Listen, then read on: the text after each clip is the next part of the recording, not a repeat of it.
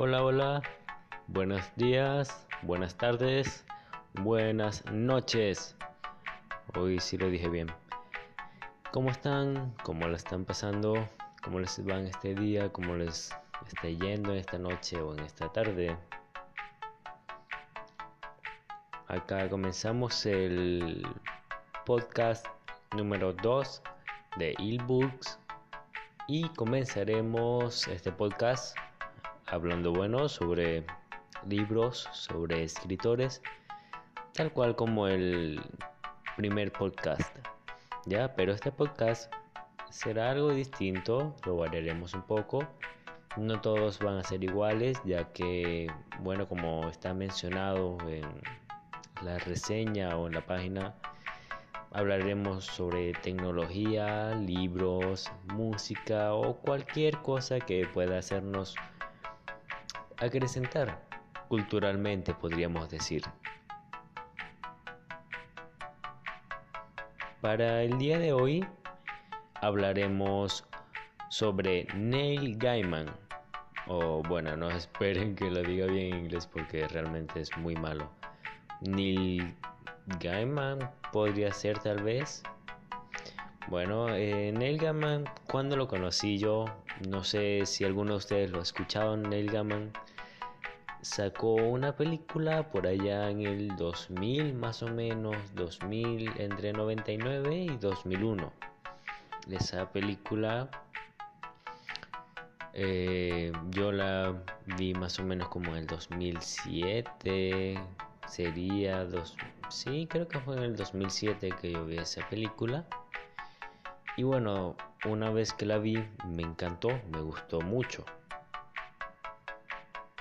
Ya luego eh, la guardé y no la volví a ver hasta como en el 2013 tal vez la volví a ver y bueno se me hizo casi que rutinario volver a verla me gustaba mucho me gustaba mucho este que por allá claro en el 2007 no tenía ni la más mínima curiosidad de tomar un libro abrirlo y leerlo para nada para nada pero bueno, ya para el 2013, 2014, sí, ya me estaban interesando un poco más los libros. Sin embargo, fue más o menos por ahí como en el 2015 cuando se me ocurrió la brillante idea de ver quién habría sido el productor de esta película o ver de dónde habría surgido la idea. Y es cuando me doy cuenta en los créditos, como en la mayoría de este tipo de películas, que me doy cuenta que dice pues basada en el libro de tal escritor y bueno es allí cuando la busco me encuentro con esta obra la leo y me encantó me encantó y es una de las pocas películas que he visto si no la única que es igual wow no sé en un 90 entre un 80 y 90% tal vez al libro original Y entonces de allí mi interés en averiguar quién es este escritor. Bueno, Neil Gaiman nació en Hampshire, Reino Unido. Ya les había comentado sobre el inglés, no esperen que sea muy muy bueno. De niño se dice que descubrió su amor por los libros, la lectura y las historias. Fue devorando libros y libros de J.R.R. Tolkien, de James Branch Cabell, de, del mismo Poe, de Michael Moorcock y varios otros, ¿no? Pero más que todo le interesaban lo que eran los libros de fantasía. Un niño salvaje que se crió en bibliotecas, es como a veces se le describe. O bueno, mejor dicho, así mismo se describe incluso él. Se la pasaba siempre en bibliotecas leyendo uno, otro y otro. No sería quien soy, dice él, sin bibliotecas. Era el tipo de niño que devoraba libros y mis momentos más felices como niño fueron cuando persuadí a mis padres para que me dejaran en la biblioteca local en su camino al trabajo y pasé el día allí. Descubrí que los bibliotecarios realmente quieren ayudarlo. Me enseñaron sobre los préstamos interbibliotecarios.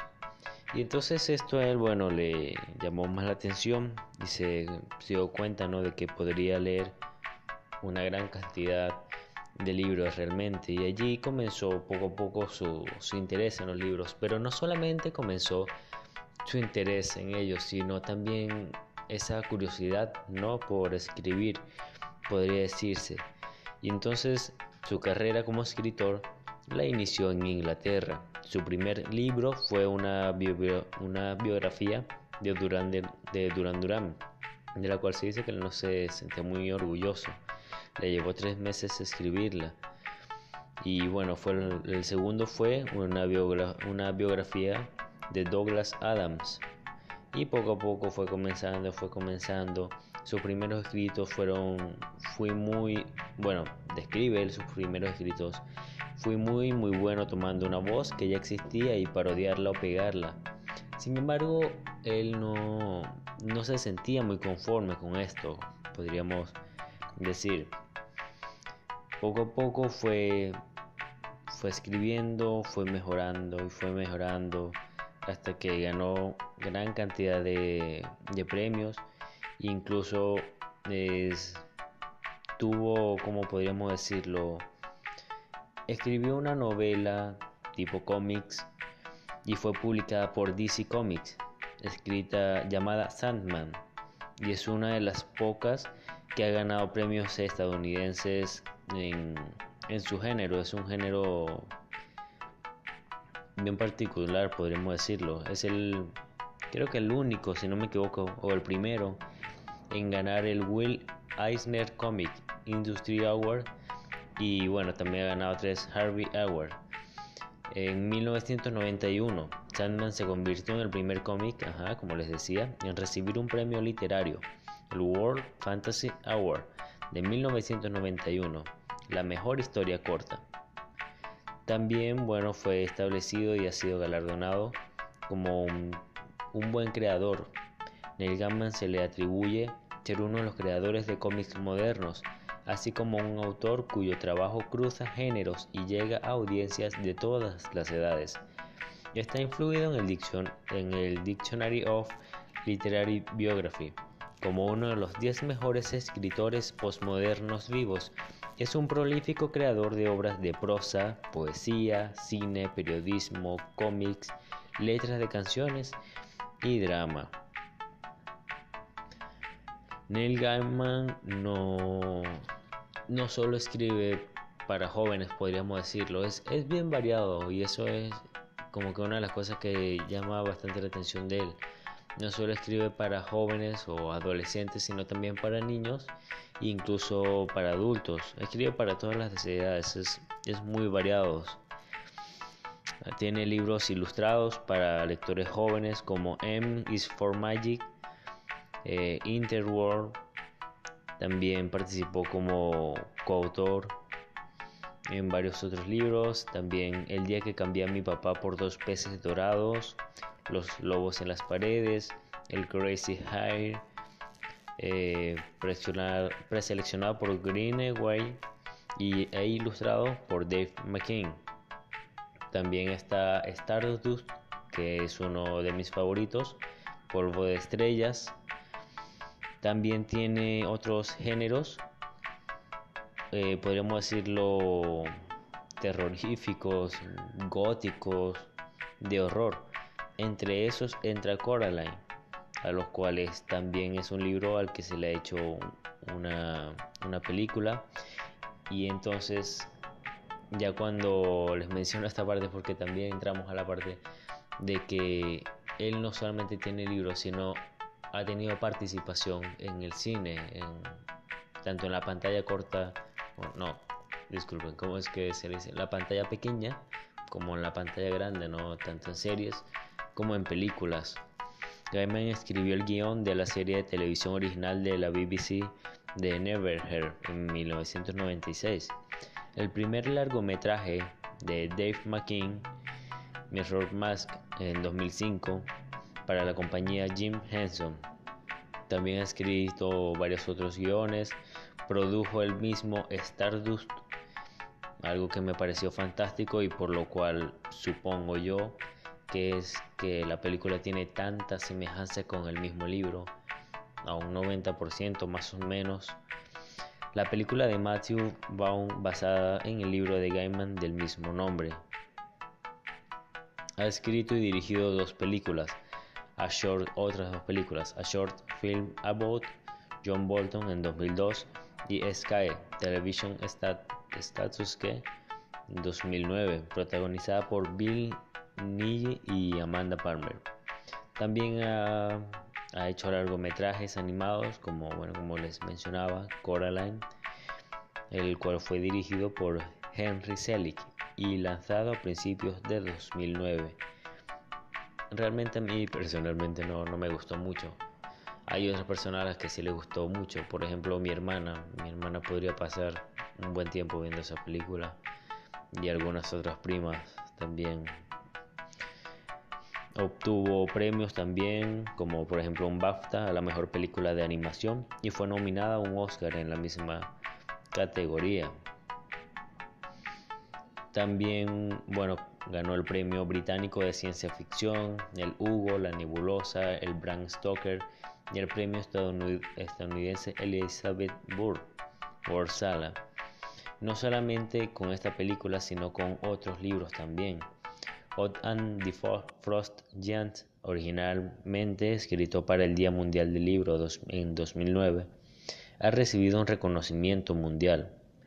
En su escritura para adultos, tenemos el bestseller del New York Times de las novelas Neverwhere, nombrado hace poco, eh, se fue escrito en el 95, 1995, Stardust en 1999, American Gods 2001, tengo entendido que esto se le ha sacado una, una serie que bueno, lo ha llevado a, a darse a conocer bastante, ya que ha sido muy, muy buena, muy próspera. Está Good Omens con Terry Pratchett en 1990 y también tiene colecciones de relatos cortos como Smoke and Mirror y Fragile Things en 2006. A ver, ¿qué más? Su primera colección de ficción corta, Smoke and Mirror, Short Fiction and Illusion, fue nominada a los Macmillan Silver Pen Awards del Reino Unido como la mejor colección de cuentos del año. Algo más reciente, bueno, no, no tanto, el 2010 podríamos decirse, fue una colaboración que tuvo como coeditor al San Antonio de Histories y su propia historia en el volumen. La verdad es una cueva en las montañas negras, ha sido nominada para varios premios. American Gods ha sido lanzado en una edición ampliada del décimo aniversario y hay una serie de HBO en las obras. Ha escrito, bueno, varios guiones resaltantes ahora. Algunos libros han sido muy reconocidos, como por ejemplo el libro del cementerio, que fue publicado por primera vez en el Reino Unido a finales de 2008. The Graveyard Book ganó el premio Book Trust para la ficción adolescente y la medalla Newbery, el mayor honor otorgado a la literatura infantil de Estados Unidos, así como el premio Locus para adultos y jóvenes y la mejor novela de Hugo. Premio, la concesión de la medalla Carnegie 2010 del CIRP del Reino Unido hace de Gaiman el primer autor en ganar la medalla Newbery y la medalla Carnegie con el mismo libro. Y Polvo Estrellas nos habla sobre tranquilos campos y prados de Inglaterra de antaño, una pequeña aldea donde viven algunos pueblerinos y se hace una feria cada cierto tiempo, ¿no? Pero ¿qué pasa? Hay como un mundo mágico, podría decirse, y hay un muro que divide el mundo mágico del mundo real, del mundo normal. Ese muro solamente puede ser traspasado cierto periodo de tiempo al año eh, y eso a causa de una, una feria que se hace, ¿no? Bueno, el, no, le, no sé cómo hacer la reseña sin hacerle spoiler. Soy muy... Es muy fácil para mí hacerles spoiler. El asunto es que Tristan Thorne, el protagonista, pasa este muro y bueno, suceden unas cuantas cosas, no solo él, sino también su padre. Suceden unas cuantas cosas, hay una cacería de estrellas o cacería de brujas, podríamos decirse, pero los diálogos son tan vivos que yo sentí, cuando yo leí este libro, yo sentí que los conocía en persona, sentí que realmente estaban allí. Y bueno, vemos todo lo que hace este joven, eh, Tristán, por, por complacer a la chica que él quería, a Victoria Forrester.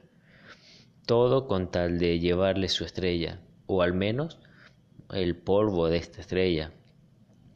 Y vamos a ver que los, los acontecimientos llevan a este chico a madurar un poco más y a conocer más el mundo, incluso de su propia vida. Es una aventura mucho más emocionante de lo que podamos leer en, un, en una reseña o en un, prólogo, en una introducción.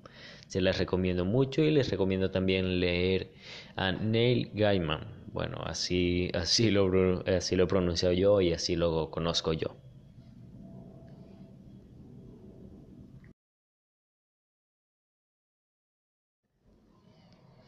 Y bien, vamos ahora con nuestra primera recomendación musical de esta noche. Escúchala y si la conoces, dinos el nombre. Te lo aguantaremos para el final. Dinos el nombre a ver quién crees que es o cómo crees que se llama. Que lo disfrutes.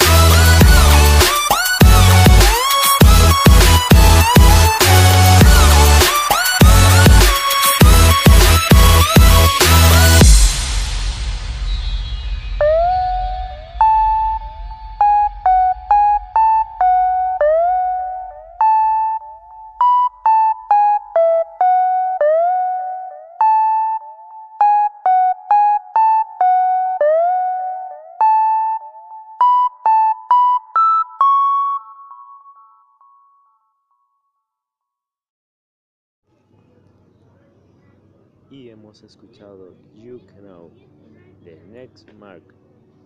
Esta fue la primera recomendación musical vamos al siguiente, el siguiente segmento de hoy. Vamos a escuchar el micro relato de esta noche,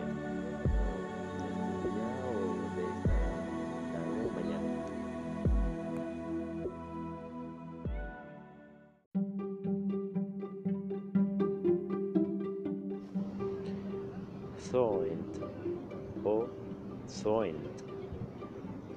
Es absurdo. ¿Cómo es posible que no me dejen entrar y me traten tan mal? Yo solo quería entrar al parque porque me parece mal que habiendo vivido tanto tiempo cerca aún no conozca el zoológico. Supuse que si iban tantas personas es porque algo bueno tenía, pero no. Voy y me cierran la puerta en la cara y me tratan horrible. Estúpidos humanos. ¿Qué tiene de malo que un árbol del bosque vaya a ver unos cuantos animales encerrados?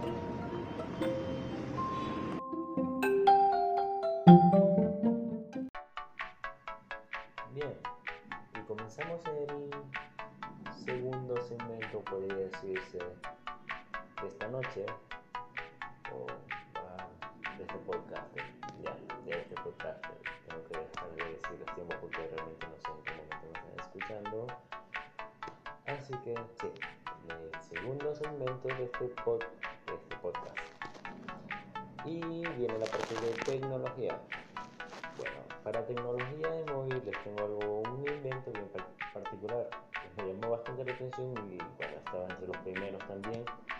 Y no solo por estar entre los primeros quise colocarlo, sino porque es algo, no es como un teléfono que tiene un- una cámara super guau o un parlante o un televisor. No, no, es, es un aparato pequeño, como un mini robot, podría decirse, un auto no tripulado, pero hecho para nuestras mascotas.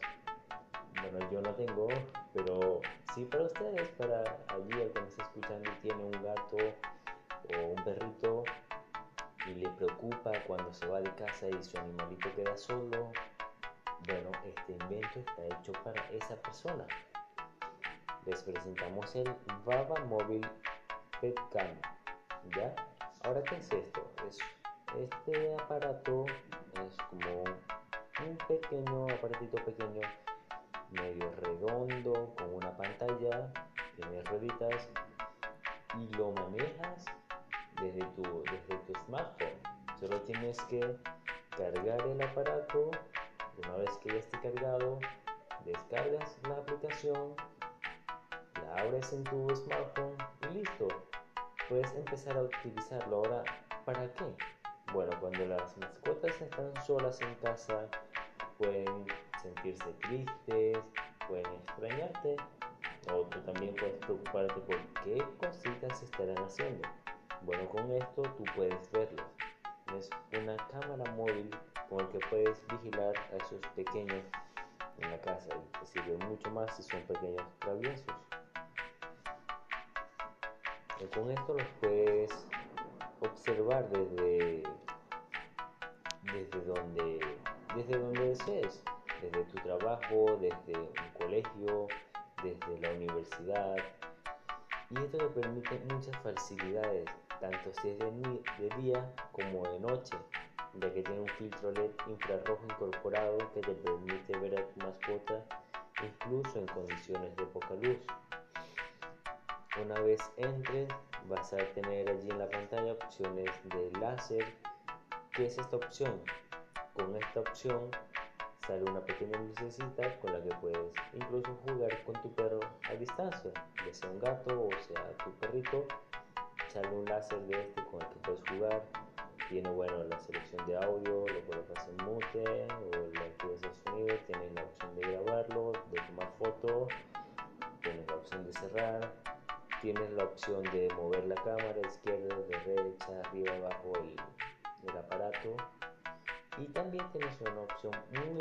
que es la de dispensar comida o, o golosinas para tus perritos.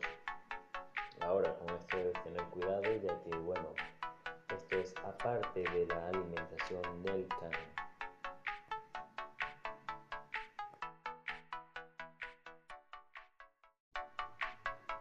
Recuerden el nombre, Baba Mobile Pet Cam, así se llama este aparato que nos brinda la tecnología el día de hoy. Y bueno, en este momento nos acompaña una compañera que está por acá cerca, su nombre es Diane, no sé si desea enviarles un saludo. Este, ¿Qué es este aparato? Este aparato tiene incorporado una pantalla con una cámara de 1080 megapíxeles, tiene audio, tiene el dispensador de para sus, para sus pequeños, tiene también sensores anticolisión a los alrededores. Esto te permite que bueno, llegue cerca a las paredes también tiene sensores que permiten que si llega a borde se captura no continúa y así pues no caería por, por escaleras ni sitios altos. También sus ruedas son bien particulares ya que le permiten andar por toda por cualquier estructura de la casa podríamos decirlo incluso puede hasta subir puede ser lisa o rugosa el suelo y igual él va a continuar también estas ruedas le permiten andar o girar en 360 grados. También tiene, también tiene incorporado un micrófono y sonido con el cual puedes bueno, comunicarte con tu mascota. Sí hay gente que dice que se puede comunicar con su mascota, yo no, lo creo. Tiene láser, también tiene otro juguetito también que se le incorpora, tienes que tú mismo instalárselo, ya sea una mariposita o plumones, con el que puedes jugar desde la aplicación. Y bueno, también tiene sensores que te avisan cuando tu mascota está ladrando o maullando. Aparte de esto, también tienes un día de almacenamiento en la nube para todo lo que desees guardar allí, de tus fotos o los videos de tu perrito. Igual este ha sido el invento de esta noche. Cuéntanos acá en los comentarios, que sea en Instagram o en la plataforma de podcast preferido donde qué te pareció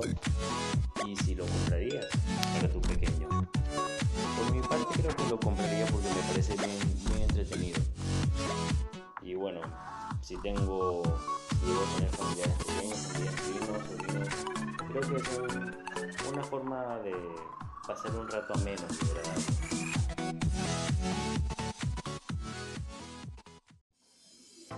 Y vamos a nuestra segunda recomendación musical de esta noche. Vamos a escuchar Ei Himitsu de Adventure.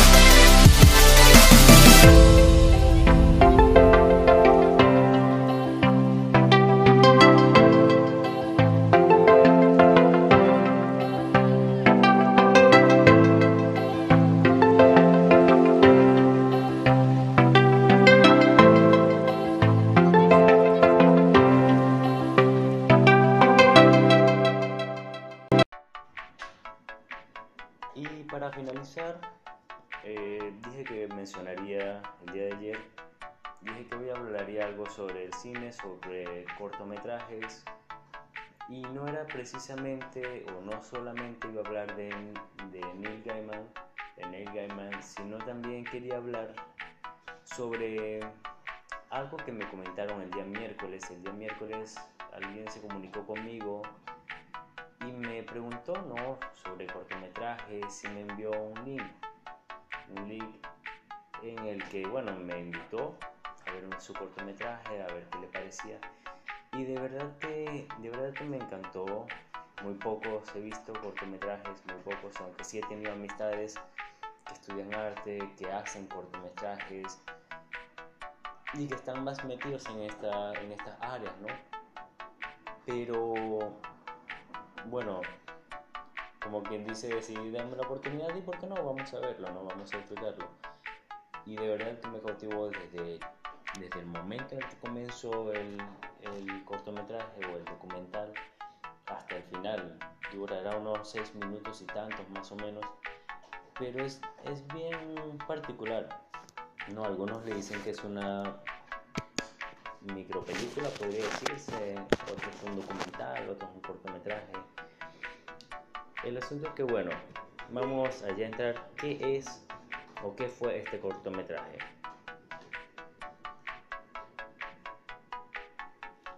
El cortometraje fue filmado en Estados Unidos, en China, en Vietnam y en Colombia, ¿no? Y se titula Planeta Feme. Ahora, ¿de qué trata este, este cortometraje?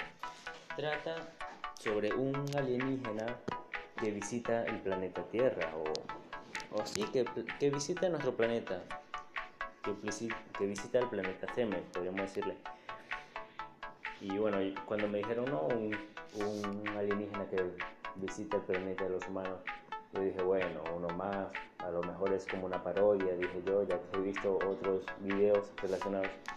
Pero no, era, era bien serio el asunto, ya cuando empezó a hablar y hacer el estudio sobre los humanos, se ve en, el, en los diálogos se ve que es algo estudiado. Hubo un trabajo en cuanto a sociología, podría decirse. ¿ya? Y nos dice, nos dice la persona que hizo esto que siempre le pareció interesante cómo en los documentales se describe la naturaleza o la naturaleza humana se describe como si se fuese la mejor especie, la especie dominante. Así que se quería era retratar un documental sobre los seres humanos desde el punto de vista de un extraterrestre superior. Entonces vemos lo que son los humanos desde otro punto de vista. Otro asunto que me llamó la atención fue la voz del extraterrestre, del alienígena. Y al hablar, al hablar pensé que tal vez podría estar hablando ruso o italiano, pero quienes salían en el video eran asiáticos. Entonces eso me consternó un poco habían palabras con pronunciaciones muy extrañas. Entonces, ¿qué nos dice acá? Él nos dice, el productor, que escribió la voz en inglés e inventó un idioma completo para el alien, pero resultó ser demasiado difícil para un actor de voz hacer que suene natural. Al final, le pidió a un amigo y a D.P. Davis Dreska que tradujera. Lo hizo para sí mismo y grabaron la voz en off en letón, es decir, crearon prácticamente un idioma específico para este alienígena.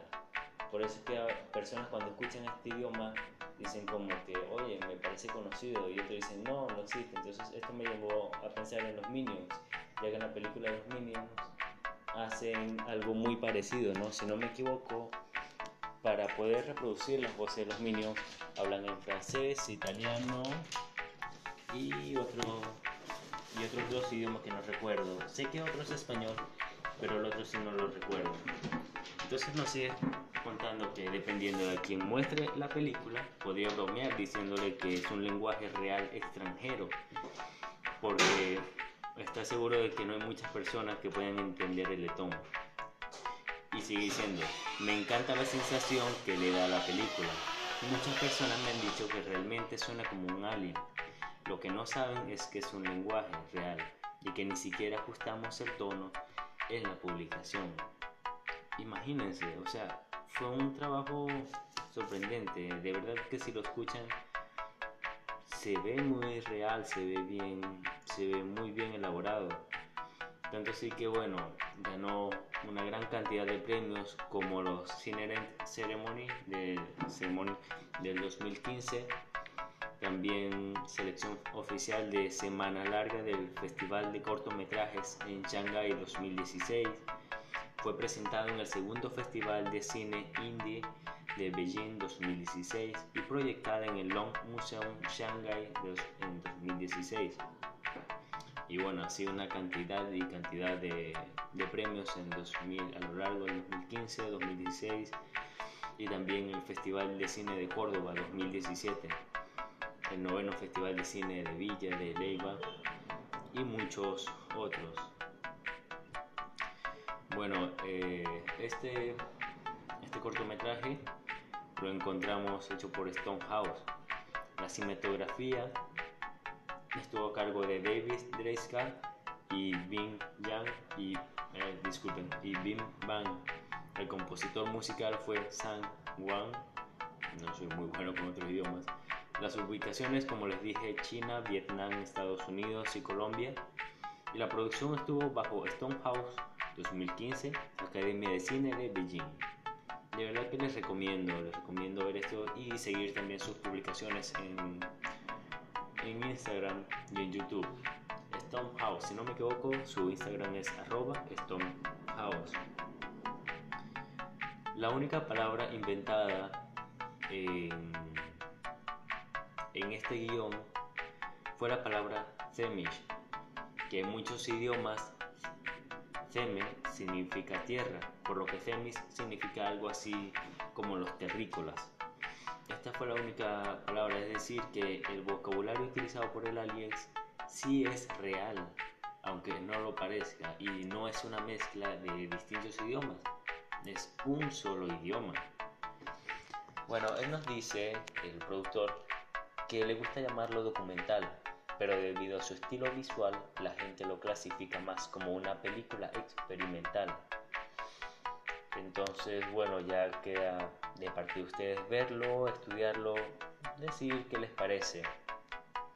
Algunas partes, podríamos decir, algunas frases que me llamaron la atención de la película es que habla sobre que, por ejemplo, los semes son criaturas sociales y es difícil describirlos fuera de una sociedad.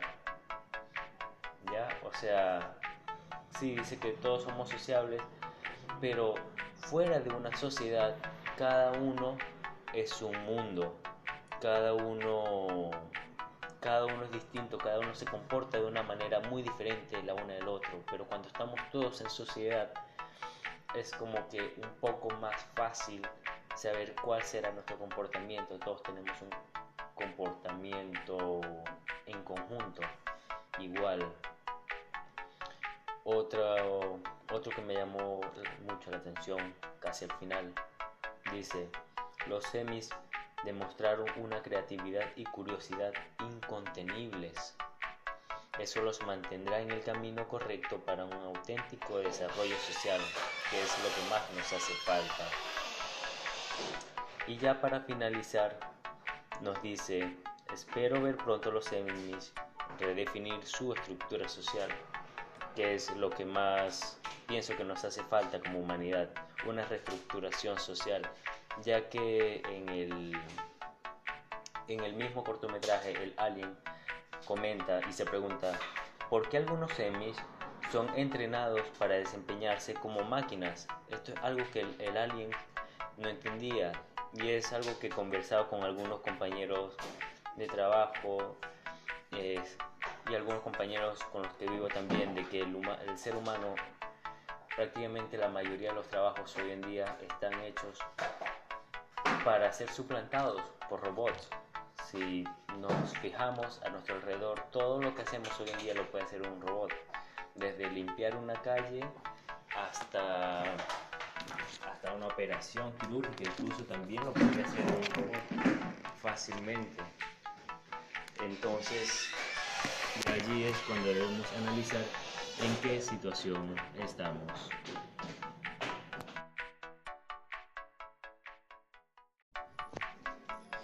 Y este fue el podcast de la semana. Y bueno, de verdad que quería hablar un poco más sobre cortometrajes y cine, pero por tiempo no, no lo podré hacer. Dime qué te gustaría escuchar, qué otros temas te gustaría escuchar, así como esta semana, si quieres hacer tu recomendación. Recuerda, si eres productor de música, haces música, puedes enviarnos tu, tu canción, o si escribes, si haces poemas, o simplemente comunícate con nosotros, ya, al privado o al correo ld con el asunto Ilbooks. ¿Ya? Feliz noche, feliz tarde o muy buenos días y esperamos que la pases muy bien hoy. Chao, chao.